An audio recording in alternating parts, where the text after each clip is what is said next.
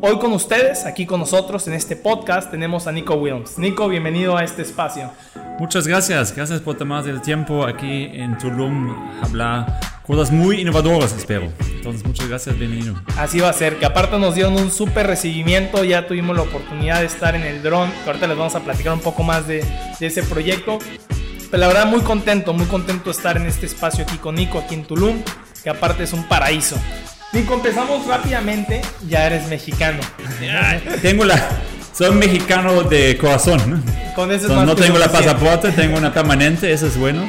Pero soy alemán, obvio, y mi origen está bien, pero soy alemán de pasaporte y mexicano de corazón. Me parece perfecto. Hay una frase que usas mucho en tus redes sociales que habla de un México chingón. Sí, esa es una de mis palabras. Mi palabra favorita de eso hecho es pinche. eso he escuchado mucho y dije, mira, pinche es ayudante de cocina, porque la gente usa mucho, ¿no? Y eso me encanta en la idioma eh, español aquí en México, que se puede usar por muchas cosas. Entonces, pinche puede usar en todos lados. Y yo soy un pinche alemán, aquí estamos en pinche, pinche los amigos con el pinche don. Eso puede usar en, en todos lados, el pinche calor afuera. Y el segundo palabra que me gusta mucho, me llama la atención, es chingón. Porque yo preguntaba también, si algo es muy bien, dices muy bien, es súper bien, es súper padre. Eh, pero, ¿qué dices si algo es el máximo? La superación más alta. Y me dijeron, es, así se dice chingón. Y dice, ah, entonces todo es chingón. No queremos hacer las cosas bien, como políticos tienen, queremos hacer las cosas chingón, lo máximo. ¿no? Y me encanta esa palabra porque se usa solo en México. Entonces, una palabra muy mexicana. Y uh, ya empezamos a hacer conferencias México chingón, porque eso es que nos apasiona a nosotros. Queremos hacer las cosas tan espectacular que dices chingón. Y ahí tenemos clientes que llevamos a nuestros proyectos y hasta ellos dijeron, Nico, eso está chingón. Entonces vamos a conferencias ahorita para los jóvenes, como creo nos escuchan muchos jóvenes hoy, y vamos a, a las universidades y hacemos una presentación que inspira por motivación, por, por uh, sustentabilidad, tecnología, pero también por ver las oportunidades en México. Y por eso se llama México chingón. Ahora están paradas las conferencias, ¿no? Lástimamente ahorita están paradas, sí, porque ahorita estamos todavía en COVID time, julio 2020, y uh, no sabemos cuándo podemos hacerlo otra vez. Es una lástima, porque el año pasado hicimos muchísimas conferencias y era más una prueba, si alguien interesa que, que yo tengo que decir. Pero después vimos un muy bien feedback de los jóvenes y dice, wow, podemos hacer una conferencia o una serie de conferencias en el año 2020 donde no solo hablamos del drone de pasajero, llevamos el drone de pasajeros en mucha tecnología, porque no solo de hablar algo, es hacer uh, accesible las cosas por lo más gente posible. Y ahorita estamos encerrados un poco. Ahora estamos encerrados como debe ser. Antes de entrar al tema del dron, Cuéntanos para la gente que no te conoce, la gente que no conoce tu historia, ¿cómo es que tú empiezas en esta industria de bienes raíces? Sí, yo tenía nada que ver con desarrollos en general. Yo, tengo, yo soy empresario desde 18 años, es eh, el año donde puedes empezar en Alemania, igual que en México. Hice varios negocios, cajas de cartón, tenía un subway restaurante y lo más apasionado en Alemania era mi inversión instalación de paneles solares. Alemania teníamos una revolución en energía renovable. Si hoy en día vas a Alemania, vas a ver que casi todos los techos están allá cubiertos con paneles solares. Y el chiste es, en Alemania ni hay sol. Entonces cuando llego a México pensaba, no manches, qué tanta oportunidad tienen aquí hacia un desarrollo mucho más sustentable que están haciendo en el día de hoy. Entonces quería empezar con el negocio de paneles solares, pero la empresa que distribuyó aquí dijo, no, a ti no llevamos ni un panel, si no hablas español, no tienes una licencia de una empresa, nada. Era muy joven todavía. Eh, todo lo que quería hacer. Y un amigo en Monterrey dijo, ¿por qué no haces una casa, construyes tú mismo una casa y implementas la tecnología que tú quieres? Porque primero, construir en México es bien negocio y segundo, ahí puedes enseñar todo lo que haces. Dice, ok, esa es buena idea, pero como no sé mucho de construcción, necesito un socio. Además, todavía no estaba seguro cuánto tiempo puede quedar aquí económicamente. Y entonces buscaban socio. Y amigos alemanes, todos están en su vida encerrado y no pueden salir. Y pregunté, ¿quién puede hacer uh, una sociedad aquí en México, en Tulum? Y me, me recuerdo de mi amigo Mark, que estaba viajando conmigo como un año o medio año antes en todo Centroamérica, porque hice un viaje de aquí hasta Colombia en camión. Y uh, llamo a este amigo, se llama Mark, y digo, oye, ¿no tienes ganas de ir a Tulum? Va a ser muy aventuroso porque Tulum todavía es muy virgen y quiero construir ahí una casa contigo y entregar paneles solares hacer como la primera vía cero emisión en Tulum. Y después podemos ver qué podemos hacer. Dijo que sí, y un año después, justamente fin de año 2012, abrimos la casa, abrimos la empresa, empezamos la empresa Los Amigos. Se llama Los Amigos porque eran dos amigos que querían hacer algo juntos y por eso se llama Los Amigos Tulum. Entonces 2012 empiezas tú a desarrollar. Justamente el año donde supuestamente se acaba el mundo. Y también el año donde México ha firmado el contrato antes de Naciones Unidas, la Agenda 2030, por, por la Agenda por un México más sustentable. Los famosos 17 objetivos de sustentabilidad. Pero como dije, no vi mucho movimiento y no te puedes quejar, tienes que siempre preguntar qué por yo hacer diferente. ¿no? Y Tulum es un destino muy natural y lo más que, y con mucho desarrollo, con mucho crecimiento. Entonces, primero puedes preguntarte, oye, ¿queremos este crecimiento o no? No lo queremos. Mejor sería si no hay ningún desarrollo en toda la zona de Quintana Roo, porque es un paraíso. Pero no es justo porque hay una población um, original que, que solo um, tiene un ingreso ahorita, y es sobre el turismo y um, el gobierno hizo la decisión que quiere desarrollar turismo aquí para que haya más empleo por el sudeste del país. Entonces en Tulum también decidieron eso. Entonces si hay un desarrollo en esa zona, tenemos que hablar cómo podemos hacer ese desarrollo lo más sustentable que se pueda. Ella vinieron con muchas ideas, como aquí tenemos el río subterráneo más grande del mundo, empieza la sostenibilidad, todo en el agua. Entonces aquí no hay infraestructura, como en muchos lados de México no hay infraestructura suficiente por el crecimiento y la dinámica que tiene este país. Porque yo no estoy acostumbrado a esta velocidad. En mi país tengo infraestructura en todos lados, porque mi pueblo, por ejemplo, tiene 1500 años. Obvio tenían tiempo implementado, pero aquí en Tulum hablamos de un pueblo que tiene como 12 años como municipio. Entonces muy joven, de repente un destino turístico puede crecer muy rápido si el mundo quiere visitarlo. Entonces la responsabilidad al final es del desarrollador y del businessista y nosotros empezamos de educar a los inversionistas. Dijimos, tú puedes invertir donde quieras en Tulum, claro, increíble oportunidad, pero si inviertes con nosotros, por ejemplo, nosotros estamos hablando aquí de tecnología, sustentable que empieza en Tulum, todo en el agua. Entonces construimos nuestro propio tratamiento de agua y entregamos mucho área verde, naturaleza de la región y después producimos lo más energía que se puede atrás de las fuentes naturales. Y todas estas cosas hacen un desarrollo mucho más sustentable. Pero si hablamos de sustentabilidad, tenemos que hablar de hechos sobre todo lo que implementa y son tres cosas, no solo el medio ambiente, es también en la economía y el impacto eh, en la comunidad social y por eso hacemos estas conferencias porque queremos llevar este impacto que tenemos a Tulum de una manera positiva, también a todo, todo el estado, porque muchos dicen, ah, más gente deberían implementar tecnología como ustedes para ser más sustentable. Estoy de acuerdo. ¿Y qué podemos hacer? No podemos hacer las obras de todo México, pero podemos comunicar uh, con, con otras empresas que están en el mismo giro. Y podemos hablar, eso es lo más que me apasiona porque veo la más uh, oportunidad allá, hablar con los jóvenes, para que los jóvenes sienten primero ya sienten más conexión como nosotros que nuestro cliente a lo mejor, porque son más viejos y los jóvenes todavía entienden que el futuro tiene que ser sustentable. Y para que sienten que hay un gran mercado allá donde ellos mismos pueden hacer una gran diferencia. Entonces hablamos de oportunidad en su mismo país y eso es muy importante enseñarles para que sienten motivados y dicen, wow, no hay pretexto, yo mismo puedo hacer en mi mismo país muchísimas cosas cuando tú hablas de emprender en, este, en esta industria y hablas de hacer las cosas diferentes, porque eres de los pioneros en hacer estas cosas de un desarrollo sustentable, de cuidar el ambiente, de pensar no solamente en el impacto económico, sino también social y ambiental.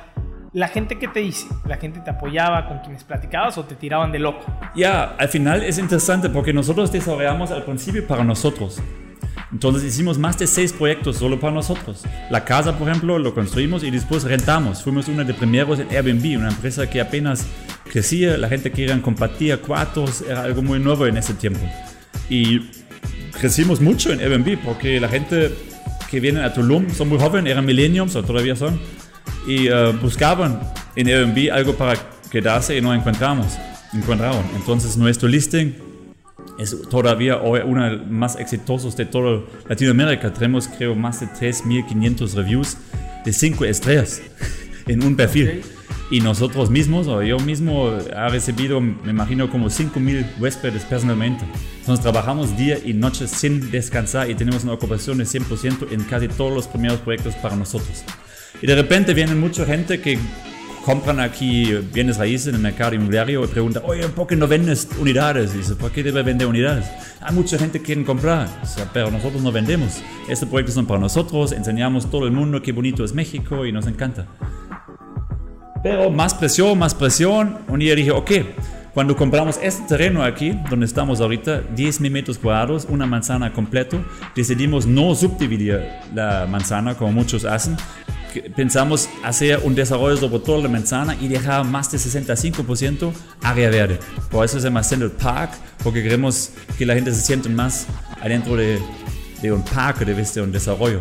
Y dijimos, mira, no tenemos mucho dinero, pero hacemos ocho torres como hicimos antes ya. Y um, un torre a lo mejor tenemos ahorita hacer el dinero. Ya tenemos suficiente dinero para hacer un torre. Pero por lo demás no. Y si alguien quiere comprar, ahí es gran oportunidad ahorita invertir con nosotros, financiarnos en la preventa y así podemos hacer el proyecto más rápido. A ver si alguien compra, porque yo pensaba, ¿quién compra en la preventa un producto que ni has visto? Yo no compraría. Pero ni modo, al final sabíamos que es excelente el producto, a ver si alguien se anima. Y de repente, eh, de repente entramos en este mercado y era el proyecto más exitoso en su tiempo. Y vendimos todo el proyecto en como más o menos 3 hasta 6 meses. Y de repente tienes millones de dólares en la cuenta y, puedes construir el proyecto en, en chinga, dice, ¿no? En un año construimos casi todo. Y tienes que contratar a un montón de gente. Entonces crecimos de de, de, 10, 15 empleados a casi 500 en un año y medio. Entonces era un gran aprendizaje y allá entramos en otro, otro mundo. Y era un gran éxito. Pensaba, órale, así funciona reventa, mucho poder. Entonces, y tanto confianza, la gente encantaba que hicimos. Recuerdo la frase de una clienta que dijo, Nico, años estaba esperando a alguien que hace ese tipo de desarrollos como tú haces. Qué bueno, ¿no? Porque nosotros hicimos el estudio de mercado, era qué nos gusta a nosotros. Porque es como no existía nada de esta manera. Voy a decir, mira, sería mejor si invertimos ahorita porque no puede ser que tienes un desarrollo en esta magnitud y no tienes un tratamiento de agua. Significa todo el agua negra salen en el río subterráneo más grande del mundo. Entonces eso no cuadra con, con mi, no sé, mi filosofía, no cuadra. Dice, tenemos que hacerlo así y um, resulta que mucha gente pensaba que bueno que alguien hace eso y quiero invertir, pero quiero invertir también con una empresa que busca el impacto positivo. Y no, nadie quiere ser parte de una empresa o una inversión que está destruyendo todo. En, Playa del Carmen tenían allá un hotel hace años que explotó por tantos gases comprometidos comprimido que están en el río subterráneo. Entonces hay mucho dolor que debemos reflexionar desde el desarrollo que hicieron en, en Playa de Carmen. Estuve con todos los desarrolladores aquí en una junta y dijeron, estamos muy preocupados, no queremos que pase lo mismo que nos pasó en Playa de Carmen. Y dije, bienvenido a Tulum. A lo mejor ustedes deberían tener una profunda reflexión sobre qué hicieron mal en Playa de Carmen. Que ahora, hablando de innovar y de evolución, hay un proyecto que tienes tú que es bastante innovador, que para cualquier otra persona podría decir, Nico está loco, que es un dron de pasajeros y es dar esta evolución a lo que es el no solamente el turismo, no solamente bienes raíces, sino también al transporte o la movilidad en un futuro en lo que es la sociedad. ¿Puedes platicarnos un poquito qué es este dron de pasajeros? ¿Cómo nace la idea? ¿De dónde lo traes? ¿Todo? Sí, el dron saca ahorita mucha atención, porque la gente lee y piensan como tú, eso es algo loco. Pero si revisas muy bien nuestra historia, vas a ver que es solo una lógica evolución de la tecnología que implementamos todo el tiempo. Como dije, en 2012 implementamos solo paneles solares, después tratamientos de aguas, después sistema eólica, um, después paneles solares transparentes, smart flow, todos son innovaciones. Y tenemos, es chistoso, tenemos aquí cargadores, el R tengo que pronunciar muy bien, cargadores por coches eléctricos y tenemos desde 2013, antes que teníamos coches eléctricos. Entonces yo estaba tan apasionado y dije, mira, yo soy desarrollador, necesito obvio un centro de carga por coche eléctrico. Lo pusimos, lo celebramos y ni tenemos un coche eléctrico, pues sabíamos un día van a venir. Y cuando de repente empieza la venta de Nissan Leaf aquí, de, de Nissan, compramos el Nissan Leaf y hicieron una gran fiesta. Y ustedes son los primeros que compran un coche eléctrico. Y dice, ¿por qué no venden más? Es que no hay infraestructura. Dice, ustedes deben ayudar aquí a hacer la infraestructura. Y después Nissan puso cargadores en todas las tiendas de aquí, la de y Cancún, y nosotros también. Y ahorita tenemos la red más grande de todo Tulum, a menos, ¿no? Tenemos en, en aquí centro de carga, tenemos varios, ahorita hasta por, por la marca Tesla.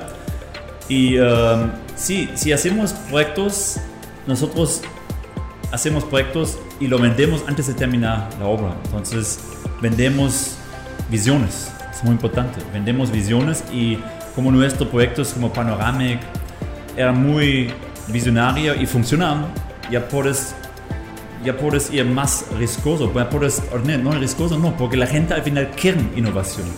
No es un riesgo, casi es un riesgo si no innova, si no estás haciendo innovación.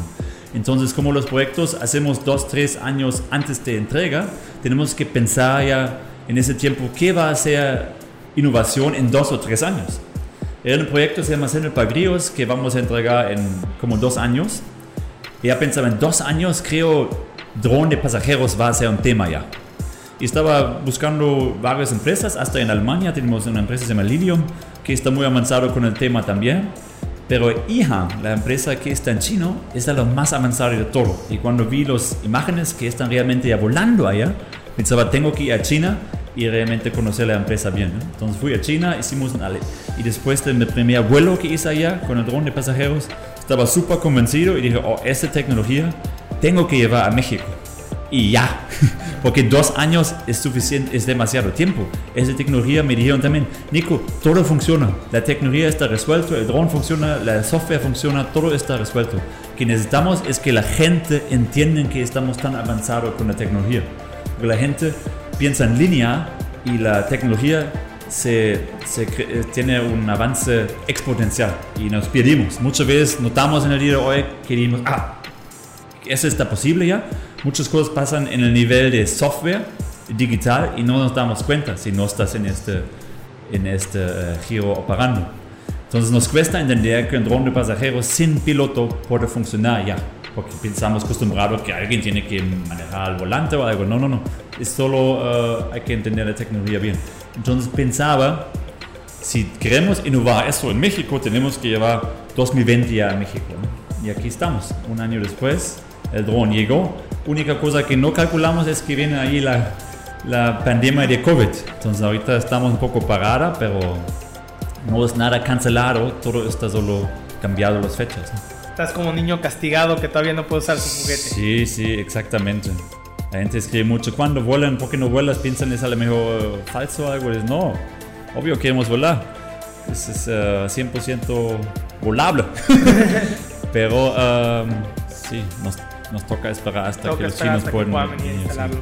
Oye, y hablando de, de mencionaste algo de, de la alberca panorámica. Mm. Hay una alberca que según otros países están construyendo la primera, pero aquí ya tenemos la primera alberca panorámica de 360, ¿no? Exactamente, es chistoso. Si buscas ahorita en Google First 360 Infinity Pool o primera alberca 360 grados Infinity en el mundo, viene un pinche render de un despacho arquitectónico en Londres.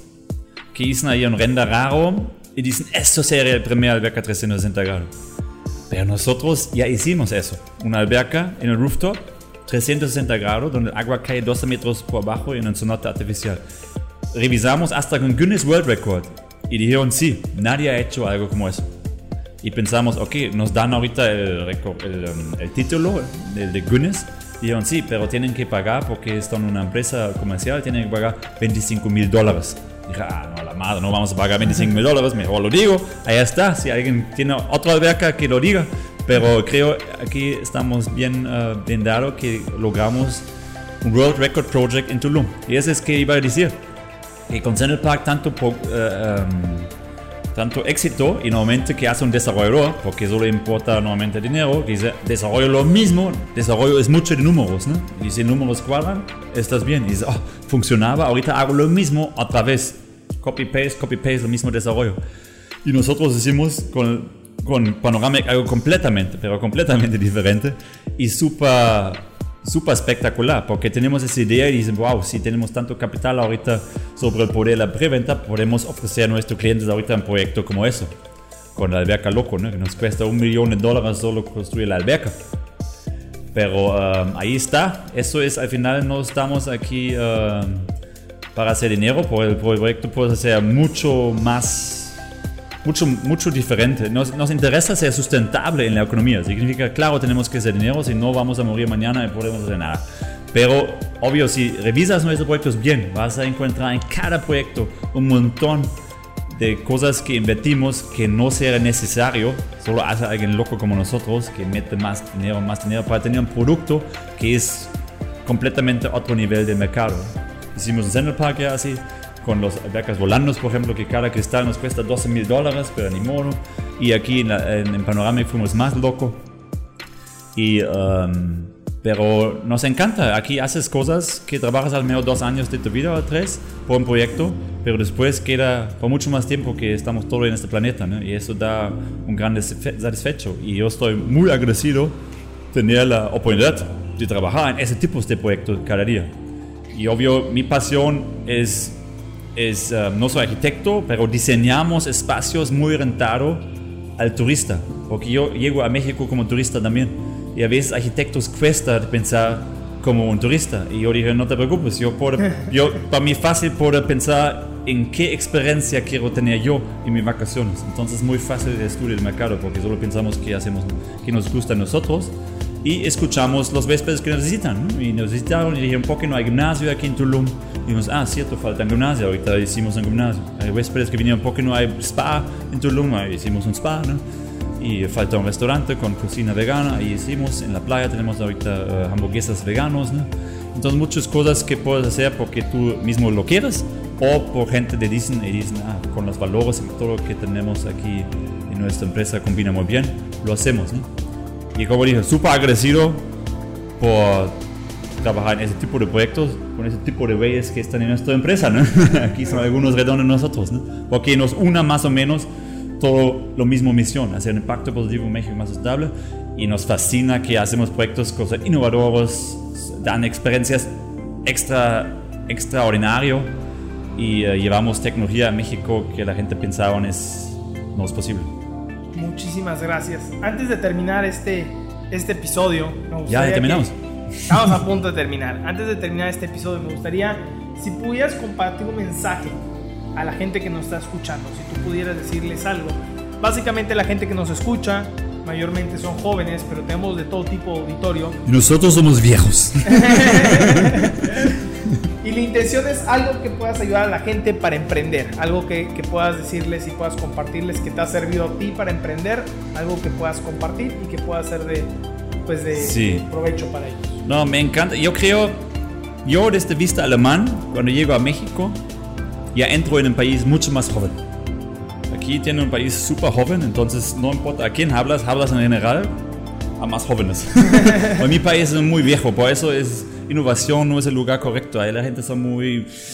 En innovación radical no le gusta mucho, pero aquí es un país de jóvenes, entonces ustedes que están escuchando, ustedes tienen la mayoría. Y yo no tengo mucho, mucho um, esperanza en que los que son los más viejos hacen el cambio en este mundo. Los más jóvenes hacen eso. Friday for Future es un gran ejemplo. Es un modo ahorita todos los países del mundo hacia más sustentabilidad y eh, eso viene de los jóvenes. Entonces, el poder está con ustedes y la opinión también como ustedes. Y allá es la frase, a lo mejor escucharon eso de, de, maestros, ustedes son el futuro y todo eso. Y eso no es correcto, ustedes no son el futuro. Esto es lo mismo presente que yo y tú ahorita en este momento, pero ustedes tienen la gran oportunidad de crear un futuro como ustedes quieren, como nunca antes en la historia de la humanidad era posible. Entonces, solo falta que alguien de ustedes lo hace.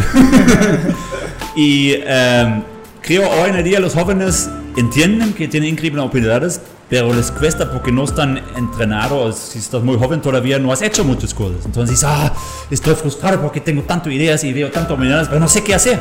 Entonces haz todo. haz porque eres joven, no tienes que hacer algo perfecto. Muchas cosas parecen perfecto, pero no son. Atrás de todo nuestro desarrollo es también una, una, un aprendizaje de muchos fallos que, que, nos pasan. Entonces la idea de, ser joven es lo más rápido que fallas en algo, lo más rápido vas a tener éxito. Entonces pierde el miedo de fallar en cosas y haz que te da la ganas, ¿no? Si estás joven, tienes idea de empresa, hazlo. Si te quebra, bien, puedes empezar de nuevo y ya tienes mucha experiencia ganado. Entonces, eso sería mi cosas que hacen más cosas. me, me, me gusta la frase que aprendí en México: los hechos son los más importantes. Entonces, haz algo para que te puedas decir, esos son hechos. Y eso es como lo califica la gente todo. No me interesa tu CV por, um, maquillado, me interesa siempre qué has hecho. ¿Qué has hecho en tu vida? ¿Qué has hecho con tu empresa? De cualquier cosa en tu vida. ¿Con qué has sufrido? ¿Qué has superado? Eso me dice mucho sobre si la persona realmente quiere o busca solo pretextos. Y pretextos encuentras muchísimo en cada lado del mundo y es enfocarte en la cosa que tú quieres y crecer con cada obstáculo. Y si eres joven, ah, tienes todo delante de ti. Yo, yo, yo quiero lo mismo que los jóvenes, pero ustedes son mucho más ricos que nosotros ambos, porque ustedes tienen más tiempo en su cuenta y eso es lo más valoroso que tienes en este mundo. Entonces, valóralo y haz algo productivo con eso. Y si es por México más sustentable, eh, eres mi cuate. Muchísimas gracias, Nico. ¿Nos puedes apoyar con tus redes sociales para aquellos que quieran seguir un poco más de cerca este trabajo que estás haciendo? Sí, muchas redes tenemos. Eh, los amigos Tulum, muy fácil. Ahí encuentras en todos lados, en LinkedIn, Instagram, Facebook, en TikTok. Soy también como Nico Wilmes ahorita, si están los jóvenes. y entonces tenemos una cuenta personal, Nico Wilmes y los amigos Tulum. Allá están, pues creo, en todas las redes estamos presentes. Ahí tienen las redes sociales de Nico y de lo que es la empresa Los Amigos de Tulum para aquellos que quieran seguir más de cerca pues este trabajo que están haciendo. Y bueno, Nico, agradezco que hayas aceptado esta invitación, agradezco que nos hayas abierto las puertas de, tu oficina, de, de, donde desarrollas todos estos programas. La verdad es que creo que en lo personal hemos aprendido bastante, nos impulsas y nos das como esa semillita de saber que los jóvenes no somos solamente el futuro, sino también somos el presente y que las cosas se pueden hacer, como tú dices, por un México chingón. Así que esto es la Milla Extra, un espacio en el que compartimos experiencias. Espero que hayan disfrutado a este invitado especial, que es un súper invitado. Nos vemos el próximo lunes. Muchas gracias.